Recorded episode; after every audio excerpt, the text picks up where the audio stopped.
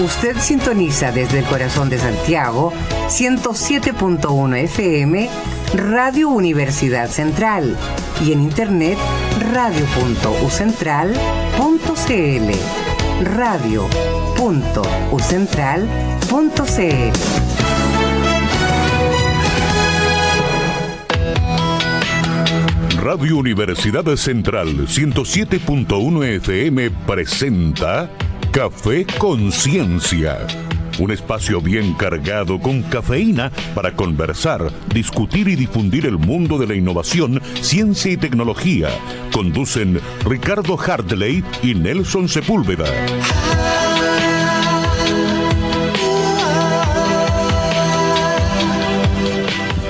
Muy buenas tardes. Eh, iniciamos ya el octavo capítulo de Café Conciencia con Nelson y un invitado muy especial que digamos que tiene palabras desde muchos aspectos desde la ciencia, desde su mismo laboratorio, desde lo que ha hecho en pregrado y de todas las asociaciones científicas que está participando, que es Fernando Valiente.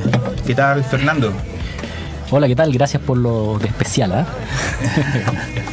Ahí es que como lo interpretamos de a poco. Ya. Y bueno, Nelson también está con nosotros. Buenas tardes, Ricardo Alcanza a llegar. Qué bueno. Bueno, ahora con, con el quórum completo, dentro de las cosas que logré entender y logré encontrar de ti, más que nada lo que uno se vende por Twitter, por todas las cosas de redes sociales, tenemos, bueno, virólogo, profe del ICM de la Universidad de Chile, Facultad de Medicina, coordinador más ciencia y director Redisec. Y bueno, hace poco miembro de la Global Young Academy, ¿sí? Sí, correcto. y del Consejo de Redes Chilenas, esta asociación que trata de agrupar a todas las redes internacionales de científicos que están en el mundo. La gran mayoría, ¿no? No- no todas Bueno, están- La gran mayoría. Y primero que todo, eh, ¿a qué te estás dedicando ahora y cómo te movilizaste, motivaste a entrar en este mundo de la ciencia? Bueno, como dice ahí, pues yo soy profe y virólogo. Y eso es bas- bastante ambiguo porque mm, en realidad cuando uno dice, oye, ¿qué es lo que así? Eh, trabajo como profe en la U. Sí, oh, y, y cuántas clases tenís, ¿cachai? Que, pero nadie se imagina que hay otros aspectos de la carrera académica que se invisibilizan. O sea, por ejemplo, tú tenés la, la, la encuesta de percepción de la ciencia, en la cual la gente le gusta la ciencia, pero no sabe que en la universidad se hace investigación. Y ese es uno de los gran fuertes que, que tenemos nosotros como académicos de, de la universidad, en la cual tenemos que cumplir los cuatro pilares, que es docencia, investigación, administración y extensión. O sea, tenemos que hacerlas todas, Sí, con los escasos recursos que hay y con el poco tiempo que hay. con ambos. sí. Sí, justamente ahí mencionaba el tema de la parte académica, la extensión y cómo va de la mano también con vinculación con el medio, que es una de las líneas estratégicas que están tomando la universidad, universidad. cómo está la, la acreditación en muchos aspectos. Desde el punto de vista de lo académico y de lo de lo que está realizando como clase, como investigación, ¿cuál es tu variación de, de- Mira, yo soy, bueno, Virología, eh, particular. Sí, soy bioquímico de profesión de la USACH y luego hice un doctorado en microbiología. Y desde ahí siempre trabajé en virología en diferentes virus. O sea, trabajé- partí trabajando con rotavirus, luego me cambié a virus de salmones, después me fui a mm, trabajar con VIH y algo de hepatitis C, y después ya me fui especializando más en, en VIH, cada vez más. Y eso, bueno, eso es lo que hacemos desde, desde la Universidad de Chile. Investigamos sobre mecanismos de regulación de la expresión génica del, del virus y además clases eh, de virología para diferentes carreras dentro de la Facultad de Medicina. Porque bueno, tengo que destacar que la Facultad de Medicina no solo hay medicina, ¿ah? Claro. hay enfermería, tecnología más amplio médica, que es un poquito más amplio, ¿cierto? Sí, cuando hacían estas jornadas de interfacultades de medicina, tú sabes que como en el 2014, se, miento, en 2005, las facultades de medicina en la Chile iba con todas sus carreras. Claro. Y a partir de ese año solamente la, la carrera de medicina. Y el resto quedó afuera de todas esas actividades integrativas. Bueno, alguna vez ha conversado ¿ah? que debería llamarse Facultad de Ciencias de la Salud más que Facultad de Medicina, porque eh, son ocho carreras y se visibiliza solo una. Bien curioso. Bueno, es parte de la parte histórica de, de la facultad, facultad, y de la, sí. de la universidad. Na- nada que hacer por ahora. Nada que hacer por, Por ahora. ahora. Oye, ¿y cómo, por qué te motivó a ti esto de hacer comunicación del conocimiento, ir un poco más allá de la docencia clásica? Me tocó acompañarte alguna vez en, una de tus clases y tenías esto, estrategias de formación de grupos, de trabajo colaborativo, que los estudiantes empezaran a entender que esto no era solamente su carrera, sino que debía haber un tipo de trabajo dinámico, donde los egos deberían estar afuera, sino que tratar de hacer algo más complementario. Bueno, es un poco cambiando los modelos eh, clásicos de, educación vertical y ya pasando a un modelo más horizontal, en la cual el docente es más un apoyo, más que un, una gran eh, luz, ¿cierto? Y por eso yo no, le digo, y se ríen mis colegas, porque todos tratan de alumnos, yo los trato de estudiantes. Pero, pero uno tiene que saber la, cuál es la diferencia, y la diferencia es bien, es bien notoria en lo que tú causas en los estudiantes, cuando tú los tratas de esa manera. Y, claro, bueno, la idea es poder nosotros que trabajamos en ciencia y que tenemos que estar, no sé, pues llevando proyectos, manejando gente, llevando tesistas, yo creo que es súper bueno que nosotros compartamos esa experiencia con los estudiantes que están en pregrado y cómo poder crear grupos multidisciplinarios de trabajo, porque eso es lo que finalmente se van a encontrar en el, sobre todo en el ámbito de la salud. Uno va a llegar a un, a un CEFAM o a un, em, a un hospital a trabajar y van a tener que trabajar en un equipo. Y, y esos son habilidades que uno tiene que ir de a poco em, moldeándolas, porque no, no todos tienen las habilidades para poder hacer un, buen trabajo en equipo. ¿Qué tan complejo es hacerlo en una universidad como la Universidad de Chile? Pensando que el ingreso del estudiante, su puntaje de ingreso es bastante alto. Sí, mira, yo creo que va más allá de de la, de la universidad yo creo que va más en, lo que son las carreras en sí. Porque uno tiende a pensar muchas veces que el médico toma el rol de líder natural por, por, excelencia. Pero en estas cosas es bastante particular porque son cosas que, que tú ves que el terapeuta ocupacional muchas veces es el que saca la voz. Mm. Es la persona que va a llevar la discusión. Sin embargo, el, el, estudiante de medicina eh, va a estar de a poco procesando y al final igual va a querer de alguna manera saltar sobre lo otro y eso es, bastante peculiar. Como una cultura de sí, no sé, yo me imagino que en otras universidades puede pasar lo mismo. No, no, no, no he tenido la, la, eh, la ocasión de hacer clases en otras facultades de medicina, pero en especial los estudiantes de la Chile son, son bien... Mm, quizás más transversal. Me acuerdo en una oportunidad conversamos sobre estas nuevas tecnologías de diagnóstico diferencial automatizado en sí. Cuando revisaron una radiografía y un software inmediatamente detectaba si había una normalidad o no. Lo conversamos con tecnólogos médicos. Decían, bueno, nuestra carrera o cambia o de aquí a 10 años en verdad no va a haber empleo, porque va a estar todo esto sistematizado. Y había un médico en la conversación que decía, no, no hay que avanzar tanto, entonces nosotros vamos a quedar sin trabajo. Entonces hay como una reticencia y un, y un área que está ganada, que ellos lo tienen considerado. Y se fue la discusión cuando tecnología médica quería dar lentes, por ejemplo, receta de lentes. Que los médicos decían, no, no, no, ¿cómo le vamos a pasar esto a los tecnólogos? Pero bueno, es parte de ir eh, tomando nuevas áreas de trabajo. Claro, hay, bueno, la diversificación de la, de la, de la disciplina y eso es, es una cosa que está cambiando y tenemos que afrontarlo. Oye, tú estás trabajando con varios países, varios laboratorios.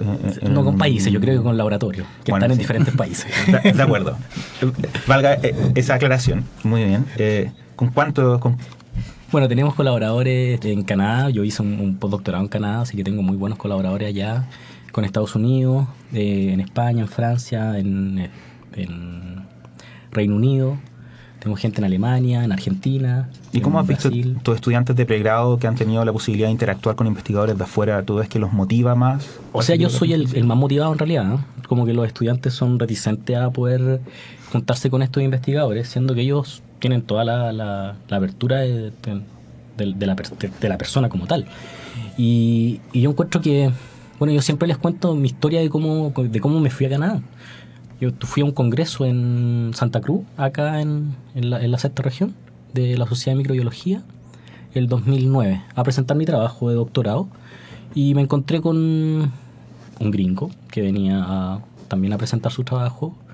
Eh, estuvimos discutiendo un poco la temática y a, los, meses después eh, me dice que si pudiéramos conversar, nos pegamos una conversación por Skype me dice que a él le interesaría mucho que me fuera para allá a hacer lo que estaba haciendo acá en un trabajo postdoctoral. Yo le digo, ¿y, ya, ¿y cuándo podemos? Y me dice, eh, ¿ahora? dije, ya, yo tengo que, tengo que armar algunas cosas, tengo que terminar mi doctorado. Eh, siempre pensando en el financiamiento, dije, tengo que postular una beca. Y me dice, no, si la beca, eso acá no, no, no, no, pega la beca. el proyecto tiene plata para poder eh, mantenerte. Entonces dije, cuando, cuando te dan esa posibilidad, ¿cierto? Mm, tú decís, no la pensáis mucho, tú decís, vamos. Yo tenía, bueno, tenía otros, otros, otros negocios ahí con Estados Unidos, sin embargo, eh, a esa persona no la conocía personalmente, a este investigador sí, y yo creo que esa química de, piel, eh, que para mí es muy importante, me hizo tomar la determinación. Entonces yo le digo, bueno, y le traspaso eso a, a mis estudiantes, le digo, si ustedes quieren salir y, si, abrir las fronteras, tienen que ir a hablar con, la, con la persona que, se les pare enfrente. Yo me acuerdo muy bien que mi, mi, supervisor de doctorado me dijo, siempre tienes que andar con un pendrive y tu presentación con tus resultados, en cualquier lado. Porque no, nunca vayas a saber con quién te va a tocar y quién va a querer escucharte. Entonces tú andas con tu presentación, y explicáis lo que presentas. Sí, nosotros aquí conversamos un poco cómo han pasado los años y también han pasado la forma de, comunicar este conocimiento. Por último, subir tus presentaciones y tener tus resultados en Fixture, por ejemplo, a no ser que los tengas publicados. Pero que si cualquier persona sepa en qué estás trabajando, eh, favorecer el que no que te copien la idea, pero que sepas que tú estás trabajando en ello y hacer más trabajo colaborativo. Bueno, esto es la idea de tener las, estas páginas web de cada uno de los investigadores, que deberían ser institucionales, creo yo. ¿ah? Más allá que un esfuerzo personal, porque no todos les pegan al diseño web. Yo sé que hay programas que, son gratuitos y que uno los puede hacer muy fácil. Sin embargo, eh, eso ayuda muchísimo, porque uno quiere ver, ¿cierto?, en quién está trabajando en qué, para poder colaborar. Ahora eh, podemos llevarlo al, ámbito de, los proyectos Fondesit o Fondef, mm. porque son puros números. Tú te metes a ver las adjudicaciones, tú tienes el nombre, la institución y un número. Y nadie sabe qué diablo estáis financiando. Entonces debería ser, por transparentación, ¿cierto? Que salga el nombre del proyecto o un área del proyecto. Y la Universidad de Chile, bueno, en la Facultad de Medicina se quiso ir un poco más allá y ahora en la página del, de la facultad salen los nombres de los proyectos y los investigadores responsables. Entonces uno puede ir a ver qué está haciendo cada persona. Claro, pero lo ideal sería que fuera institucional, como claro, en Brasil, por ejemplo. Claro, que sea una cosa, que haya, que haya un, un un proyecto Soma, una cosa así. ¿ah? por los currículums también. Claro, porque uno puede ir viendo y puede ir haciendo conexiones. Ahora tenéis la, la, abertura de los, de los concursos anillo, que, que de todas maneras es multidisciplinario, pero tenemos que saber qué estamos haciendo cada uno. Yo no sé si hay otras personas, nosotros creemos que somos los únicos que hacemos virología molecular de VIH en Chile, eh, con Ricardo y con Marcelo López en la Católica. Sin embargo, no sabemos si en Magallanes puede haber una persona, o en Arica, o en Iquique, o no sé, en el piso de abajo. Sí, obvio. Entonces esas cosas hay que empezar a, a, visibilizarlas.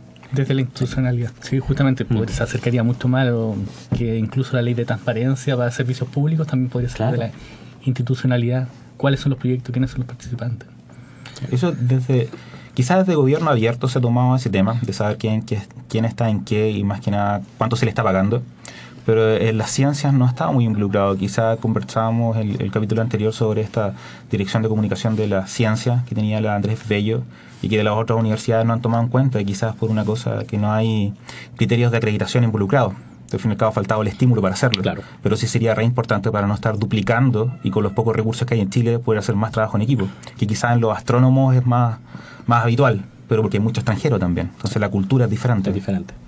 Sí, mira, yo creo que el, a ver, esto se, ha conversado mucho, en, sobre todo cuando se, se, armó este, este nuevo mono de la institucionalidad, en la cual las, las cajas empiezan a moverse y ya pasan a ser cajas de proyectos individuales o de proyectos asociativos. ¿ah? Porque ahora está todo dentro de una, de una nube, ¿cierto? Bien dispersa. Y yo creo que ese orden te lleva de alguna manera a poder saber cuáles son los proyectos que van cierto de la mano de, una, de un grupo multidisciplinario o que son básicamente proyectos personales como son los fondes o, o, los fondef. Sin embargo, tienen muchos otros proyectos que están los anillos, los milenios, los fondap, los basales, los cuales tienes que tener cierto un soporte que sea multidisciplinario. Y más allá de multidisciplinario, tienen que ser eh, interdisciplinario y transdisciplinario. ¿Cierto? Y esas cosas como que hacen un poco de... de Claro, porque un- uno lee el esquema o la el patrón de vida, generalmente dicen ya fondos de iniciación, después el postdoc, o al revés, el postdoc primero y después iniciación y después regular. Claro. Pero lo dejan hasta ahí. No, no continúa el discurso con, bueno, y ahora vamos a integrar este conocimiento que se está generando, vamos a integrar los estudiantes que formaste, vamos a integrar las otras universidades que estuvieron colaborando, tanto nacionales o internacionales. Y ahí se pierde el discurso. Sí, sí, y eso es, un- es una problemática que, que está pasando y que se quiere, se quiere evitar, porque cuando uno ve los criterios de, de acreditación, eh, tu universidad vale los fondos que te ganas, pero los otros proyectos no, no tienen mucho peso. Cuando te evalúan la carrera académica, es exactamente lo mismo. Te dicen, ah, usted, sí, de asistente asociado, porque ha tenido una continuidad, porque ha sido capaz de ganarse dos fondos de, de seguidos. Entonces, bueno, pero si yo no quiero vivir de Fondesit y quiero proyectos, no sé, con la Comunidad Europea o quiero proyectos con el NIH, No tengo nada que hacer. eh, en realidad como que la gente no, no, no sabe cómo evaluar eso. Y siendo que cada uno de los proyectos puede ser un, o uno o dos Fondesit en, en- en cantidad de, de recursos. Entonces uno piensa y dice, bueno, hay, hay que empezar a, a moldear esas métricas pa- para los tiempos que estamos viviendo. Bueno, usualmente la, la, en la universidad estas direcciones de gestión y análisis institucional se preocupan mucho de estos indicadores, pero se preocupan de responder a los indicadores que están generándose desde el gobierno, Claro. no indicadores que vayan a una generación de una cultura científica o una cultura de innovación o etcétera. Entonces cuando dicen, bueno, vamos a evaluar lo integrativo, quedarán en algún rincón de vinculación con el medio, pero no donde debería estar, que es investigación. Claro.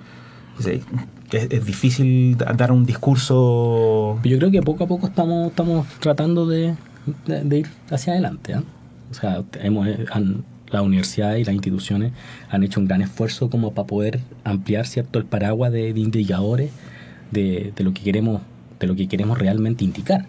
¿ah? Porque tampoco no vamos a ser la mejor facultad de medicina eh, solamente creando o generando los mejores médicos del país. O sea, yo creo que la idea es un poco más, es mucho más amplio. es más amplio, ¿cierto? algo transversal. Bueno, vamos al primer corte de música y seguimos conversando con Fernando. No, a ver si le sacamos más cuña interesante.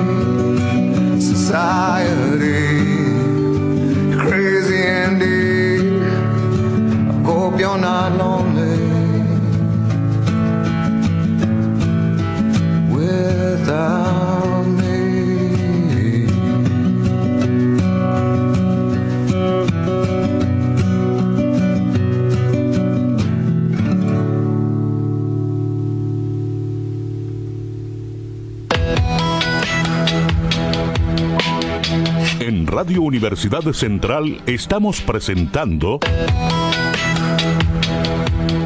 Café Conciencia, un espacio bien cargado con cafeína para conversar, discutir y difundir el mundo de la innovación o tecnología. Bueno, estamos de vuelta ya con Café Conciencia, conversando acá con Fernando Valiente, eh, Nelson Sepúlveda y desde el otro lado del computador con Bárbara Rivera. Y esta segunda parte queríamos orientarnos un poco más a estas asociaciones de científicos, como bueno, tú lo viviste estando afuera en Canadá y al volver seguir en, en- en las direcciones o en las organizaciones de, de cómo agrupar a las personas que están afuera desde Chile. Las cosas que están sufriendo, como las becas Chile, y las cosas que están disfrutando, como otras formas de ver la ciencia, a largo plazo, con gestión de becas desde los proyectos mismos, etcétera. ¿Cuál es tu visión de, de eso, de que se haya generado por fin estas redes chilenas, por ejemplo? Eh, yo encuentro que es maravilloso, ¿no? Pero la cantidad de pega que hay ahí, eh, Sí. pero monstruosa. Y de- del- bueno, nosotros tuvimos desde la, desde la génesis de, de esto, eh, partiendo, partiendo con ANIP. Nosotros partimos el 2008, ¿cierto? Fue una de, la- de las manifestaciones que hubo ahí en la Plaza Bernarda Morín, donde estaba CONICIT eh, antiguamente, donde hubo un recorte de, mm, de presupuesto y separaron las manutenciones de los becarios. En ese tiempo nosotros, eh, muchos de, los que articulamos eso éramos becarios. Entonces después de la manifestación, recuerdo muy bien que nos fuimos a tomar una cerveza a uno de los bares que estaba por ahí cerca. Dijimos, ¿por qué no articulamos algo? Así como una asociación de investigadores en posgrado. Eh, y ahí parte la NIP. Eso parte del 2008. Y empezamos a, a, a, a leonar, ¿cierto? A la gente en las propias universidades y las diferentes facultades a que ellos hicieran pequeños núcleos, ¿cierto? Donde hubiesen eh, investigadores de posgrado, ya sea de magíster o de doctorado, que estuviesen acreditados o no acreditados. ¿ya? Y la gente empezó a aprender. O sea, dijo, sí, en realidad nosotros necesitamos esto. Se, empezaron a articular cosas en, Antofagasta, en Concepción, en Valdivia, en Valparaíso, acá en Santiago, la, Católica, en la Chile. que- quiso ser bien transversal. Y, y tuvimos varias conversaciones. Bueno, una de los, mayores cambios, ¿cierto?, que hubo fue, por ejemplo, que, eh, que se integrara el pre y por ejemplo. Y eso fue una, una cosa que en realidad no, ellos nunca habían pensado que las mujeres en ciencia podían ser madres. ¿ah? Y eso fue un cambio de paradigma, yo creo que cuando fuimos a hablar con, con en ese tiempo. Eh, después también hubo una, una controversia bastante grande cuando eh, fue el tema de la, de la TNE, la Tarjeta Nacional Escolar. Porque claro, algunos decían investigar es trabajar, ustedes son trabajadores, pero quieren los beneficios de, los, de los estudiantes. Pero básicamente eh, te siguen llamando estudiante de posgrado. Y tú tienes sí, que pagar una matrícula y eres estudiante de la universidad. Entonces, bueno, no tienes, no tienes los derechos laborales que tienen los trabajadores, pero tampoco vas a tener los derechos los estudiantes. Entonces partamos por alguna cosa. Eh, cabe destacar que no todo estudiante de posgrado, sea magíster o doctorado, tiene beca. ¿Ya? Que eso también es una Ese cosa que. aspecto, claro, que todos piensan que todos son becados por CONICIT y eso no es, no es, la, no es la realidad. Y aún así, siendo becario, las posibilidades de, de subsistir son mínimas. Claro, mínimas. libros. De todas maneras. Y mucha gente tiene familia, aquí es el único sueldo que, que les llega, entonces es bastante compleja la situación. Y, y de ahí partió eh, el movimiento Más Ciencia, que eso fue el 2010, por una idea que tuvo Pablo Astudillo, el autor del manifiesto por la ciencia, el cual dijo, mira, debemos hacer una campaña como la que fue Say British Science en, el Reino Unido, eh, como un movimiento ciudadano. Y ahí partió toda la historia de, de Más Ciencia, en el cual la idea era que la gente de alguna manera se empoderara de este tema y que le dijera a los tomadores de decisiones, o estos policy makers, que la ciencia era importante y que de alguna manera iba a, cam- iba- iba a cambiar sus vidas. Y fue, yo creo, el 2011, la primera jornada en la cual se logró articular una cosa bien extraña entre la Comisión de Ciencia y Tecnología de, diputada, de cada Cámara de Diputados y este movimiento más ciencia que articulaba un poco los científicos jóvenes y no tan jóvenes en, en ese tiempo. Y por primera vez yo creo que se tomó un discurso a nivel político de que la ciencia podría llegar a ser importante en el desarrollo del país. Y de ahí no hemos parado. Eh, ahí yo estaba en Canadá. Me fui a Canadá, estuve eh, durante cuatro años.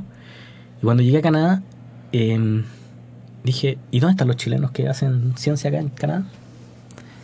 Entonces hay que articularlo, ¿cierto? Entonces era el articulado. Entonces busqué a cierta gente, ¿cierto? En estos Facebook de Becas Chile, en los cuales eh, eh, muchos de ellos estaban haciendo investigación. Les pegué un telefonazo y les dije, oye, mira, quiero armar esto. ¿Lo armamos o no?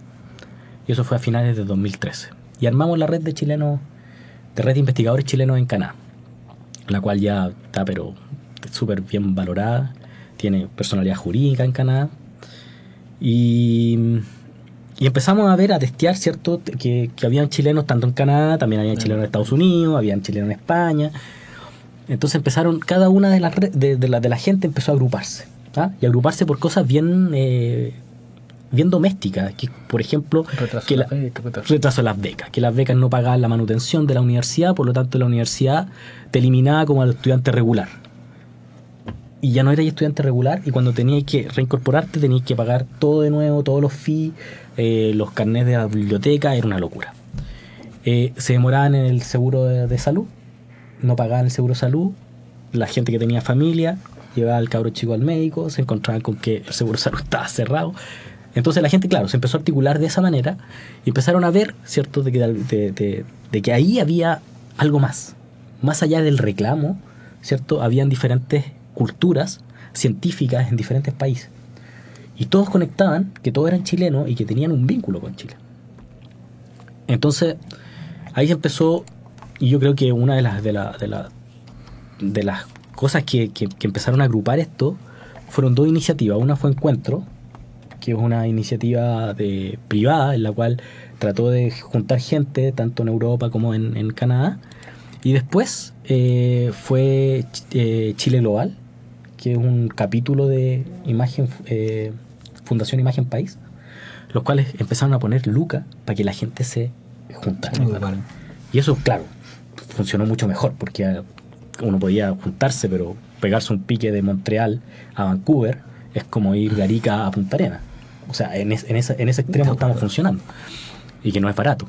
Entonces, ahí empezaron a, salir ciertas agrupaciones y un día, y que yo todavía no recuerdo, recibimos un mail de la Secretaría Ejecutiva de Becas Chile preguntándolo a los becarios cómo estábamos. O sea, era como el, como el servicio al cliente, ¿cierto? Sí. Que le pregunta al cliente, ¿usted cómo está con su servicio? Y aquí dijimos, bueno, aquí tenemos un espacio que no podemos de, de- de desaprovechar. ¿Ah? Porque aquí tenemos, bueno, nos juntamos con ella, hicimos una reunión, recuerdo que tomé mis vacaciones personales, fuimos a Francia y la reunión coincidió con que era en Londres. Entonces pudimos ir, yo pude ir porque estaba allá de vacaciones y nos juntamos casi 13 o 14 redes de, de todo, de todo el mundo y se hizo un documento con cuáles eran las problemáticas, cuáles eran las propuestas que nosotros teníamos Cuento corto, desapareció la Secretaría de Becas Chile y hasta ahí quedó el tema. ¿Ya? Eso fue el 2014. Pero las redes siguieron, continu- con- continúan trabajando de a poquito, ¿cierto? En sus núcleos eh, locales, hasta que nuevamente, ¿cierto? Se, mm, se reactivan y se trata de poner nuevamente esta idea de crear las redes chilenas.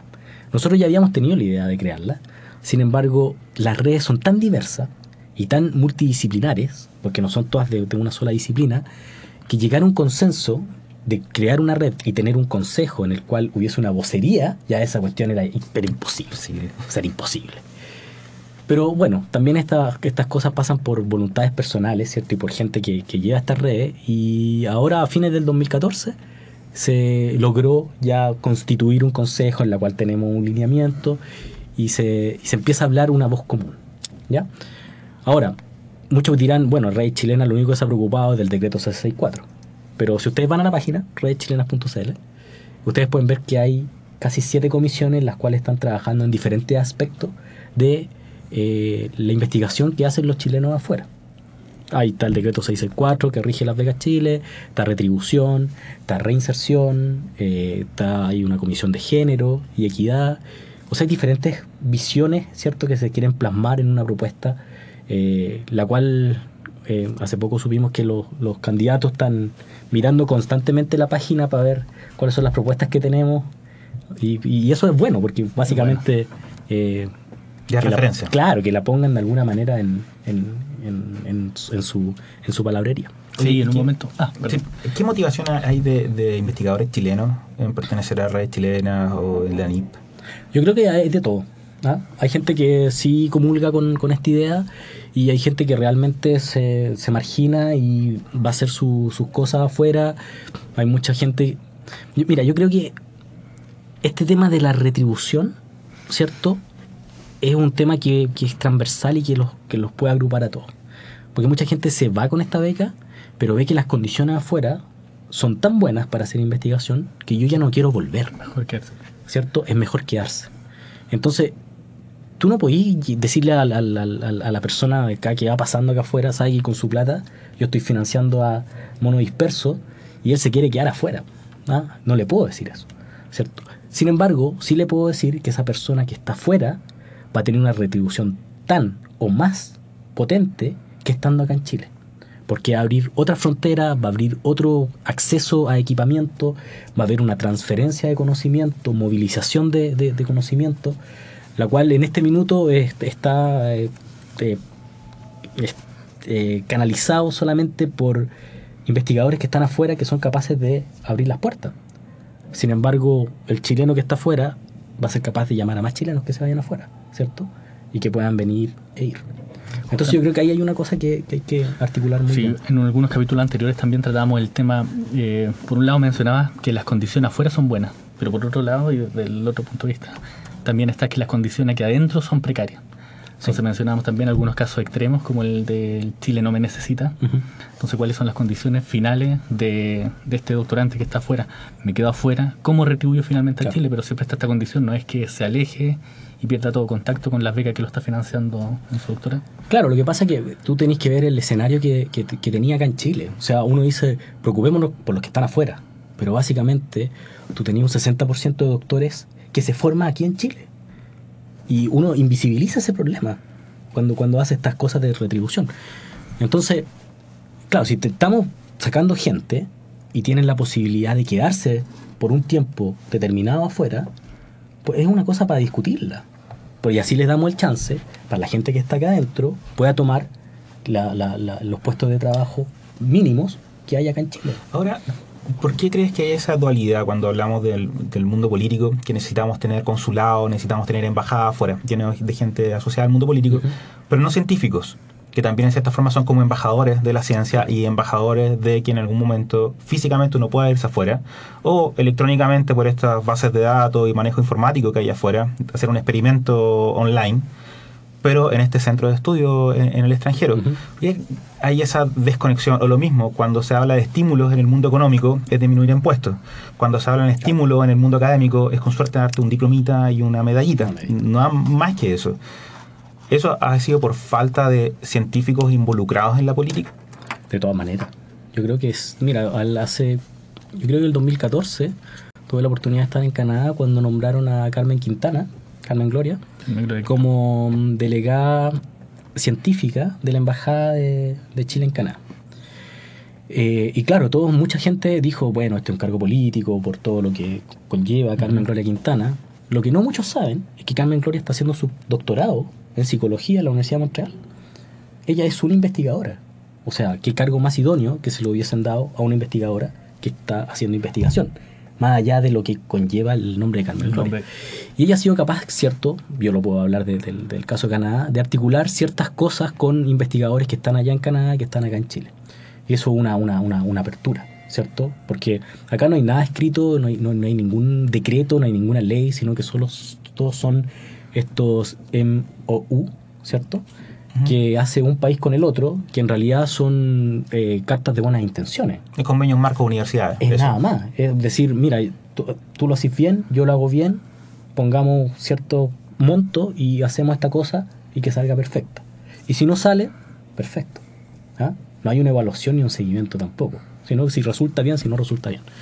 Eh, ahora creo que España, ¿cierto? También va a abrir este, este cargo y probablemente yo creo que a largo plazo se, se va a institucionalizar este cargo como agregado científico porque la, la idea, claro, es una persona que, que hable el lenguaje científico y que pueda articular cierto núcleo o, o levantar fondos, como te digo, ya sea de la Unión, de la, de la Comunidad Europea o ya sea de- del Reino Unido, de Canadá, de- del Commonwealth, y, y- y eso sería muy beneficioso para Chile.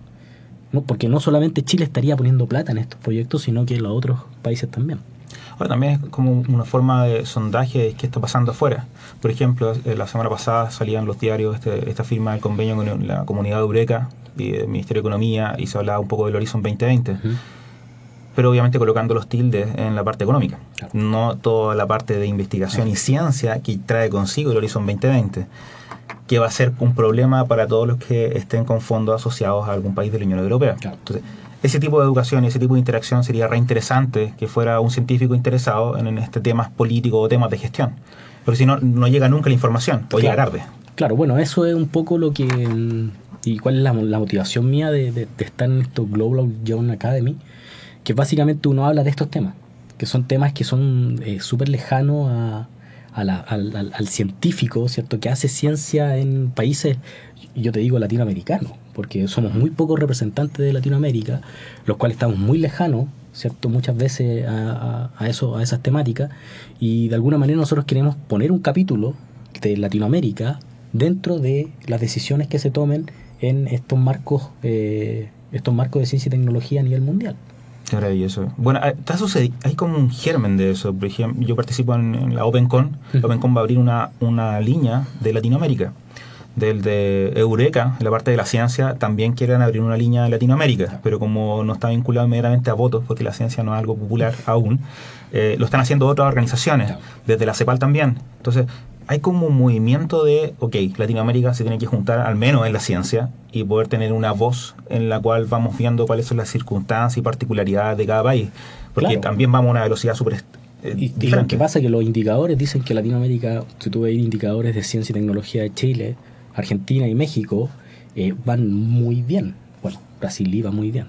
Eh, y eso quiere decir que aquí hay un nicho que ellos no están alcanzando. ¿Ah? Y pueden eh, no estar alcanzando porque no hay representantes en Latinoamérica que se interesen de esto, o también puede ser una brecha idiomática, ¿cierto? En la cual eh, tampoco pueden dispersar, ¿cierto? Toda la información que necesitan en, en- en el idioma que, que hablamos en Latinoamérica. Mm, de acá. Bueno, al fin y al cabo eso igual termina siendo una barrera muchas veces. Claro. Y que una barrera que es reversible. O sea, de aquí a allá y de allá para acá. Cuando tú tuviste esta experiencia con este investigador de, de Canadá del 2008-2009, ¿cómo era tu inglés? ¿Cómo era mi inglés? ¿En, en porcentaje? Sí. No lo sé. Yo jamás di una prueba de... No, no, no, pero, que me fui. no, pero- No, sino que cómo tú encontrabas que estaba hablando como Tarzán o en verdad... Yo creo que, mira, en realidad a mí me, no me complica hablar como Tarzana. Siempre me han dicho, oye, pero es que el acento y que la cuestión. Allá yo le hice clase a, una, a, una- a unas chicas de español que venían para acá y me decían, yo quiero un acento neutro. Ustedes tienen un acento chileno, yo, yo, los puedo, yo los puedo diferenciar entre los peruanos, los bolivianos, los mexicanos. Y en realidad yo digo, si tú querís comunicarte, yo la primera experiencia que tuve cuando llegué fue, me dijeron, usted tiene que presentar, yo llegué un día lunes, me dijo, usted tiene que presentar el día viernes, ¿cierto? Su doctora, su, su, todo su cuestión de doctorado. yo dije, ya, perfecto. Y pre- preparé mi presentación y antes mío, que éramos todos los nuevos que llegábamos al instituto, y presentó un chino. Te juro que yo no entendía absolutamente nada. Pero él salió, ¿cierto? Salió, fue aplaudido. ¿ah? Como que todos entendieron y yo dije, con esta cuestión, o sea, yo me puedo parar en donde sea y exponer lo que yo quiera. Y, y yo creo que esa barrera idiomática es una barrera mental, nada más. No te lo consultaba porque hay muchos estudiantes que de repente les da vergüenza o, o piensan que si no hablan un inglés perfecto no, no va a valer la pena conversar con algún expositor que venga afuera o los mismos congresos hay un panel en inglés dicen no para qué voy a ir si no voy a poder hablar pero es una cosa de actitud muchas veces No, absolutamente. y si alguien interesado en tu idea Sí. te la va a escuchar igual Sí, absolutamente. Yo creo que es una cuestión, primero de actitud, segundo, sacarse los prejuicios de, de- del, del- del- del tono, del, del- de, lo que, de la perfección de la cual tenemos que hablar.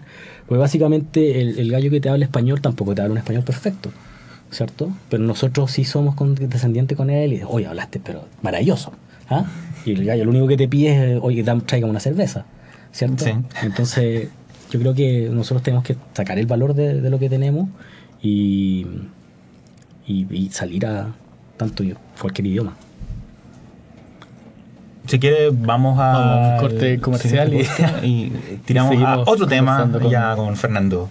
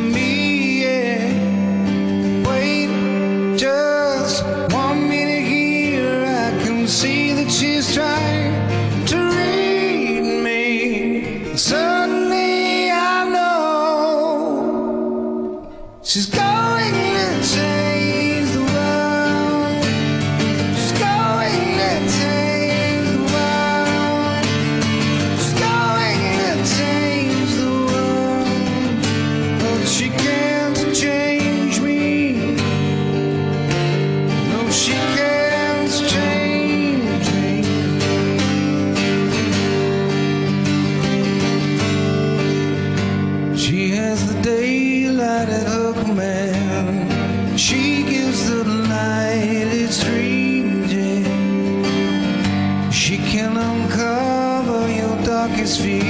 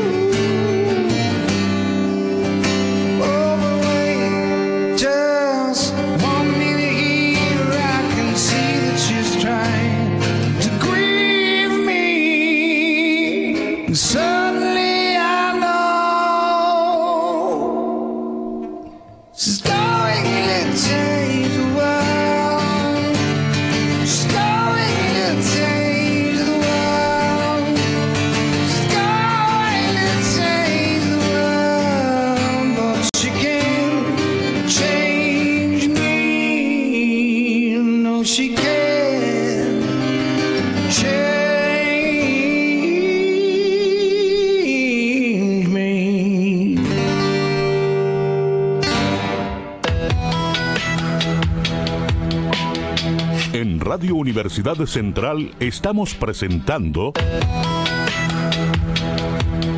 Café Conciencia, un espacio bien cargado con cafeína para conversar, discutir y difundir el mundo de la innovación o tecnología. Continuamos en Café Conciencia y nos gustaría hablar un poco, mencionábamos sobre las voluntades personales en agru- agrupar, las agrupaciones, redes y una parte relevante es que estamos en un año presidencial ¿eh? y no solamente las voluntades personales sino las voluntades políticas que se tienen que generar y que podrían pasar en los que, bueno, está CONICIT y lo que va a ser el, y esperamos que sea, el Ministerio de Ciencia y Tecnología.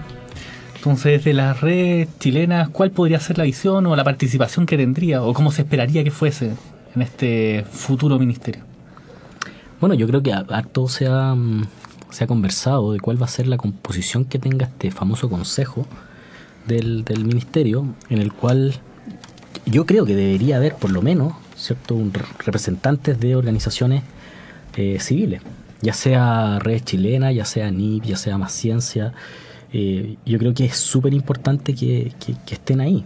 Eh, ahora está, se, abrió hace, hace poco, bueno, yo creo que termina hoy día o mañana la, la, la postulación de mm, asociaciones o, o individuos al Consejo Civil de Consejo, mm. ¿cierto? Y pensando que ese Consejo Civil, de alguna manera, cuando se cambie esta institucionalidad, pasa a ser el Consejo Civil de la agencia, ¿cierto? Uno va a tener que postular de nuevo y hacer toda la, la cuestión de nuevo. Se supone. Y, y yo creo, Teóricamente. Y yo creo que, que ahí, ¿cierto? Tiene que, un componente importante tienen que hacer esta, estas organizaciones. Eh, como digo, la, est- esta organización de redes chilena aglomera, ¿cierto? Aquí tengo una lista, a 14 eh, asociaciones que están tanto en Europa, en América del Norte, Australia y, y Chile. Sin embargo, siempre cada una de las asociaciones, ¿cierto? Tiene su matiz particular. Y que ellos también quieren poner, ¿cierto? Su, su, su palabra dentro de este consejo. Entonces es bien complejo cómo poder articular esto. Obviamente no van a estar todos, ¿cierto? A nosotros nos encantaría que estuvieran todos, pero, pero lamentablemente no se puede. Eh, entonces ahí hay que ser muy fino de cómo, de cómo poder hacer esta, esta sincronización de todas la- las asociaciones. Que no son pocas, cada día crecen y crecen más asociaciones ligadas a la, a la ciencia. Ahora, eh, tú necesitas un... Me voy a seguir de la temática un poco, pero tú necesitas ahí mucha colaboración, mucho trabajo colaborativo, saber usar herramientas de trabajo colaborativo. Y en los doctorados en Chile, tanto la parte de comunicación de las ciencias como trabajo colaborativo, no es algo que esté habitualmente en las mallas. Con suerte está como curso electivo. Entonces hoy en día se habla de Slack, por ejemplo, y no, no es una herramienta de uso habitual en Chile. Claro. En el extranjero sí. O lo mismo posteo en GitHub o, o- Sí, con las nuevas Trello, etcétera. Las nuevas plataformas, eh, la, la gente es bien. Uno te tú te caes con Twitter, te caes con Facebook, eh, ya con Google Drive y, y- y ya, sería, ¿cierto? Pero claro, para hacer estas cosas, no sé, no en alguna organización nosotros usamos Slack, en otra organización usamos Trello, para llevar las redes sociales usamos HotSuite o usamos Buffer. Entonces son cosas que, claro, empiezan a, uno empieza a aprender de estas cuestiones porque a la- al, al fin y al cabo es, es amateur y tiene que llevar cierto un trabajo con todas las asociaciones y, y- y es bien complejo. Pero yo creo que tiene que estar metido cierto dentro de, la, de, la, de las mallas curriculares de... Yo no sé si en el pregrado, el pregrado también sería interesante, pero yo creo que en el posgrado estas cosas No, colaborativas obligación. deberían ser obligación. Ahora este año, por ejemplo, John Tennant, eh, por Twitter lo pueden ubicar como tal cual John Tennant, está montando el primer mock mundial sobre Open Access Advocacy. Y ellos hablan de trabajo colaborativo justamente, como es una necesidad hoy en día, porque tu, tu trabajo, la única, la única forma que tienes de darlo a conocer no es el paper. Muchas veces tú publicas tu trabajo en tu Twitter. Hay gente que te retuitea, hay gente que lee tu trabajo, incluso te envían comentarios. Claro. Y ese, eso se debería dar desde, como bien tú dices, bueno, ojalá en pregrado, pero sí o sí en los estudios de posgrado. Y hasta ahora no es temática de, de trabajo. O- No, pues casi que el posgrado, el posgrado también responde a la a cómo ha venido, ¿cierto? De alguna manera la no, no, no, no ha ido acorde con los tiempos. ¿ah? Si nosotros vamos, yo voy a a, la- a- a revisar una prueba de mi doctorado en el curso de primero. Es la misma prueba que me hicieron a mí, ¿cierto? Mm. Hace más de 13 años. Entonces tú decís, han pasado 13 años. O sea, 13 años es un, es un- es un niño que ya va en casi en quinto básico. Y supone que es la academia donde debería ir todo. Claro, tendría que ir. Entonces, tú decís, chuta, esto estamos realmente quedando atrás. Claro. ¿Ya? O sea, ahora con la innovación, nosotros trabajamos mucho con la innovación curricular. Por ejemplo, la- las clases, de, de alguna manera, ya el 2020, ya, ya no necesitáis profesores en el aula, sino que la clase va a tener que ser grabada y tú vas a tener que ver, ¿cierto?, la, la grabación del profesor. Y eso causa una cosa de... de- o sea, tú eso lo, lo expones en un consejo, entonces que eso no, eso no puede pasar en esta facultad, porque necesitamos, necesitamos al profesor ahí. Pero no, la educación va a eso. ¿ah? Y, y esas cosas, las nuevas, las nuevas eh, estrategias pedagógicas, eh, han sido un, un temazo en, en la innovación. Bueno, dentro de eso, de de estas mismas plataformas de MOOC, de X, Coursera, etcétera, que tampoco han tomado mucho tiempo ir penetrando en Chile, pero por- quizá por lo que conversábamos al inicio, que esto va en paralelo en qué tipo de estímulo hay. O sea, el estímulo a publicación, el estímulo a postular proyectos, de evaluar cierto tipo de proyectos, etcétera. Como que en algún momento hay que volver a reflotar cuál es la misión de las universidades. La semana, hace dos semanas atrás hacíamos una revisión de, de justamente qué, qué era la palabra que más aparecía en las universidades tradicionales. Agarramos ocho. La palabra más grande era conocimiento. Y el conocimiento se crea y se comunica. ¿Cómo lo estoy comunicando si no Claro. están enseñando las herramientas para comunicarlo en un mundo como hoy?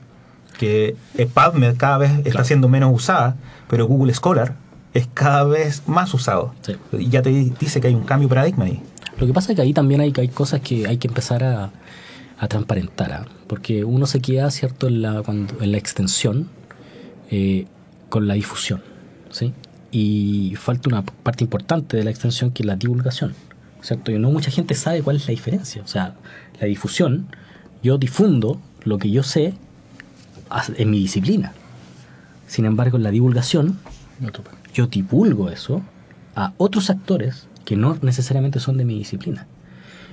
Y hacer esas cosas, es- es- es- no cualquiera lo puede hacer, primero, ¿cierto? Y segundo, no cualquier tema puede ser comunicado, ¿cierto? Por un científico a la comunidad, si no tiene una visión experta de una persona que sepa capaz de comunicar, ¿ya? El lenguaje es muy importante, como yo digo las cosas.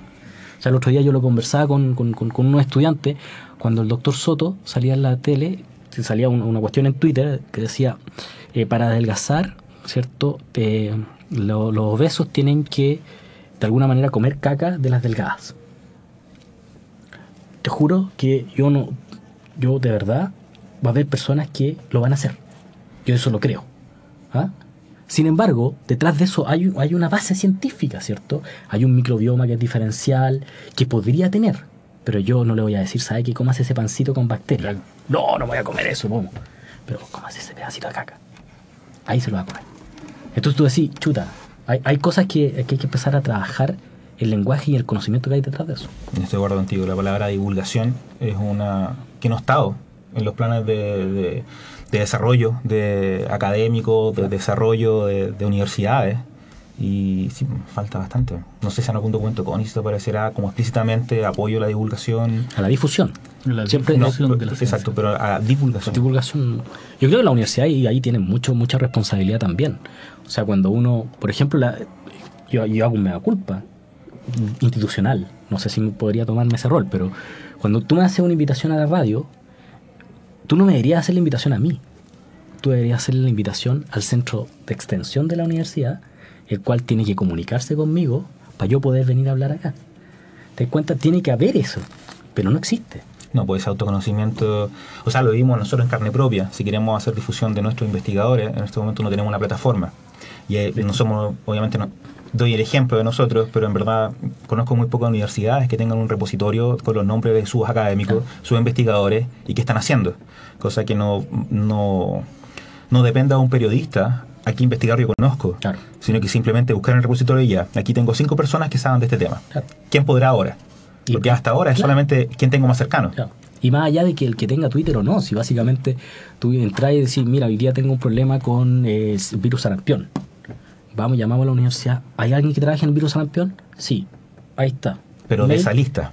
de esa lista. No Claro. solamente el que tenga más cercano, que sé que está Claro, trabajando en ello. Claro, por supuesto. No, tiene que haber, tiene que haber una cuestión institucional. Y yo creo que ahí no estamos quedando, no estamos quedando bien atrás.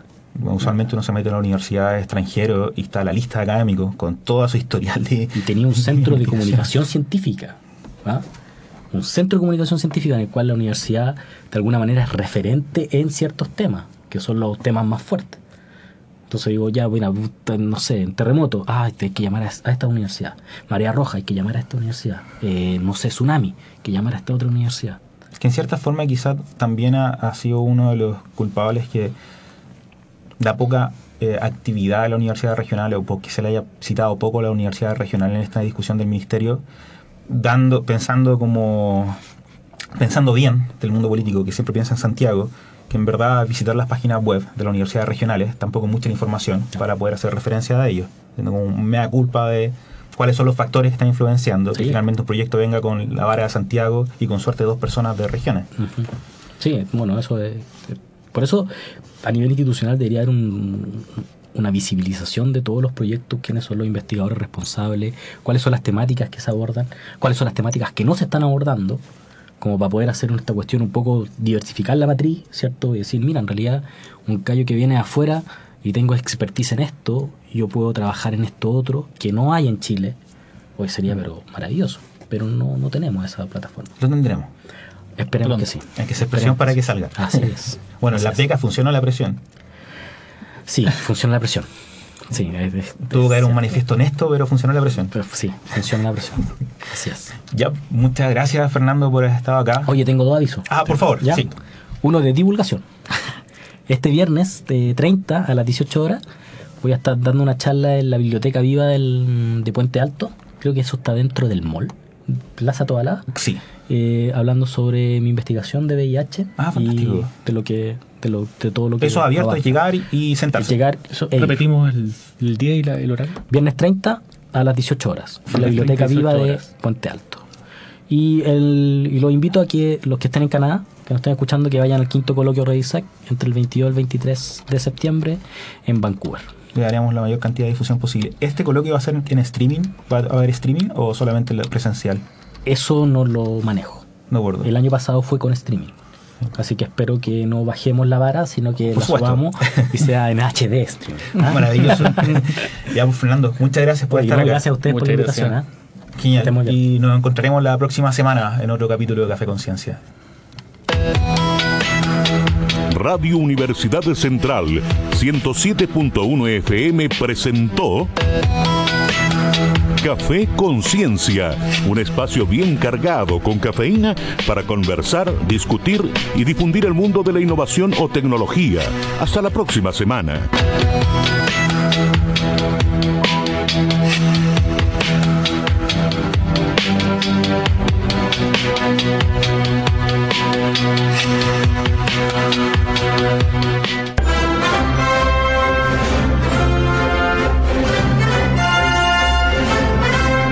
Sintonicen Radio Universidad Central 107.1 FM todos los jueves a las 17 horas, Filmanía, un programa dedicado al cine y series del momento bajo la conducción de Leonardo Pérez y la participación de Eduardo Córdoba.